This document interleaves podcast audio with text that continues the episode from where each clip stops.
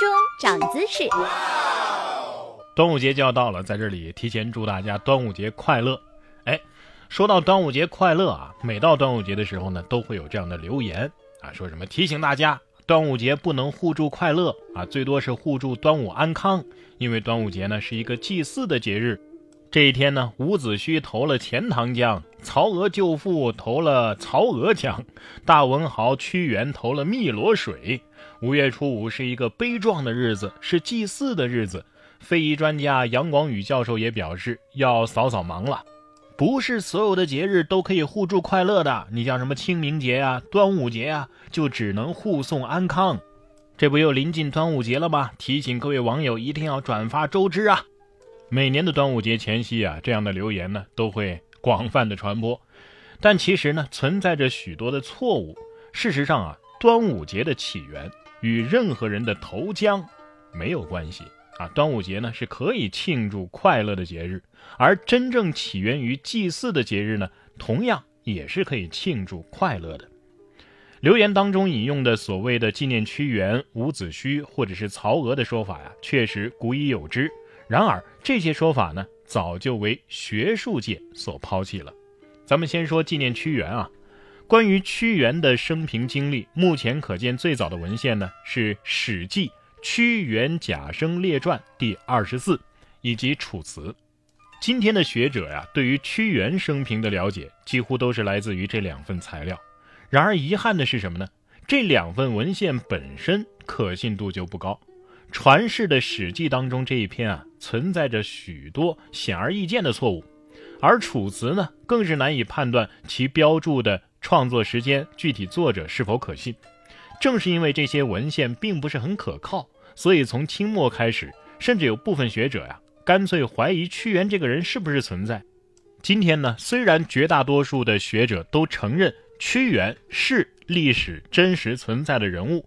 但是对于这两份文献当中存在的各种具体问题，哎，当中的争论啊，可是从未停歇的。《史记》和《楚辞》对于屈原死因的记录，是他被楚顷襄王流放到江滨，三年不得复见，于是怀石，遂自沉汨罗以死。然而，无论是传世的《史记》还是传世的《楚辞》，各篇都没有明确说明他投江的事件具体发生在什么时间。现存最早的记录屈原死于五月初五的文献呢，是南朝梁国的吴军所作的《续齐谐记》。读过《庄子》上第一篇《逍遥游》的读者呀，应该都记得上面有一句“齐谐者，志怪者也”，有这么一句记载。而这本。《续奇邪记》啊，同样是一本志怪小说集，是讲述各种奇闻异事的文学作品。这本书啊，今天早已亡佚了。幸亏有一些这个图书转引过他所记载的一些故事，使得这个书当中的部分内容得以保存至今。其中啊，有一篇就讲了一个关于屈原的故事。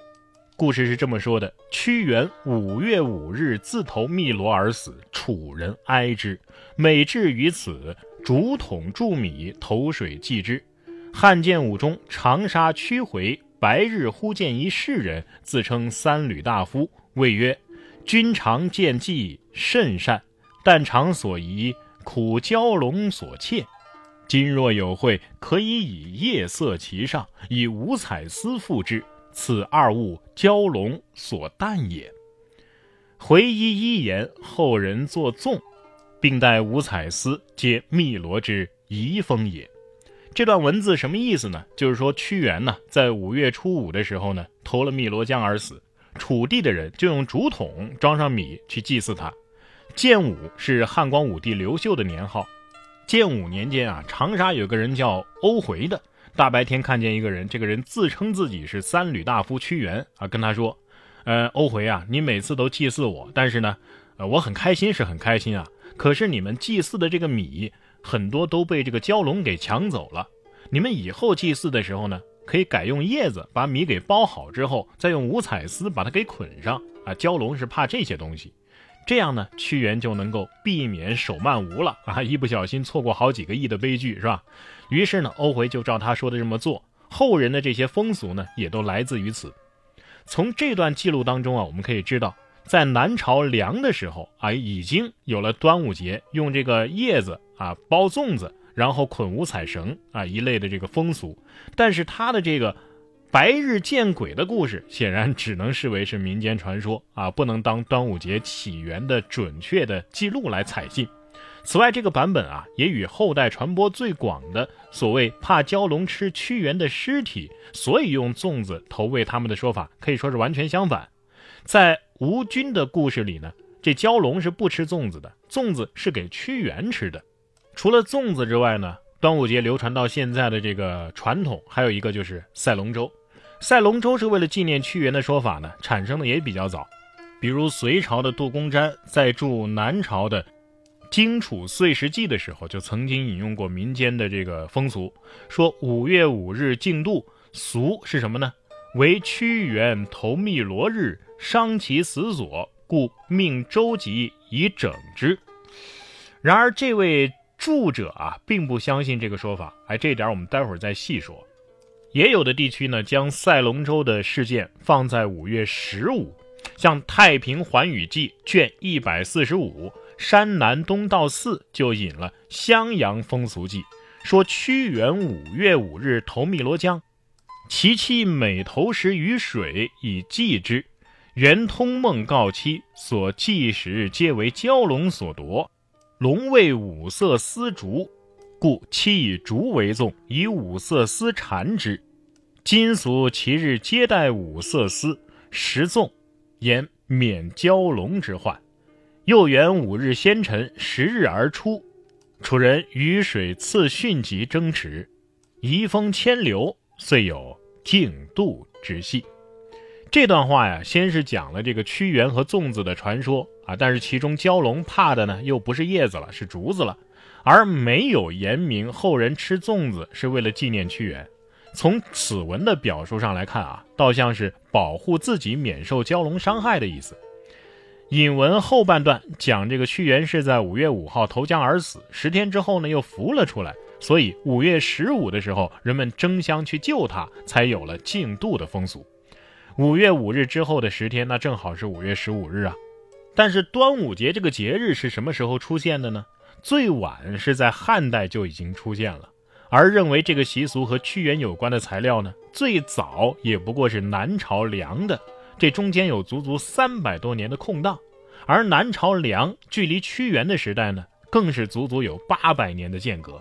屈原去世的时间比屈原晚二百年的司马迁已经不得其详了，但是比屈原晚八百年的志怪小说反而知道的是一清二楚。端午节的意义啊，之前三百多年间，所有存世的文献全都理解错了，时代很晚的小说反而理解对了，这种概率啊本来就微乎其微。而端午节除了粽子、龙舟以外的众多民俗活动，像什么焚艾蒿啊、饮雄黄酒啊、玉兰呢，啊等等，同样明显跟屈原是没关系的。基于这些考虑啊，学术界早就完全抛弃了端午是起源于纪念屈原的说法。至于龙舟嘛，是因为中国自古以来啊就有以传送瘟神的习俗。选择在端午节这个时节进行辟邪呢，主要是因为古人认为五月五日其实是一个不吉利的时间。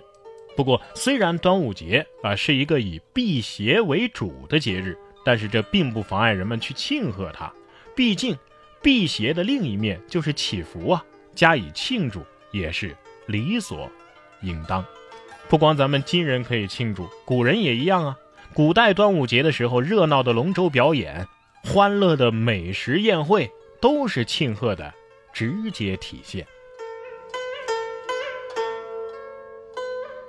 然哥说新闻，新闻脱口秀。想要跟我取得交流的朋友，您可以关注微信公众号“然哥脱口秀”，发送微信消息。在喜马拉雅 APP 搜索“然哥脱口秀”，可以点播收听更多精彩节目。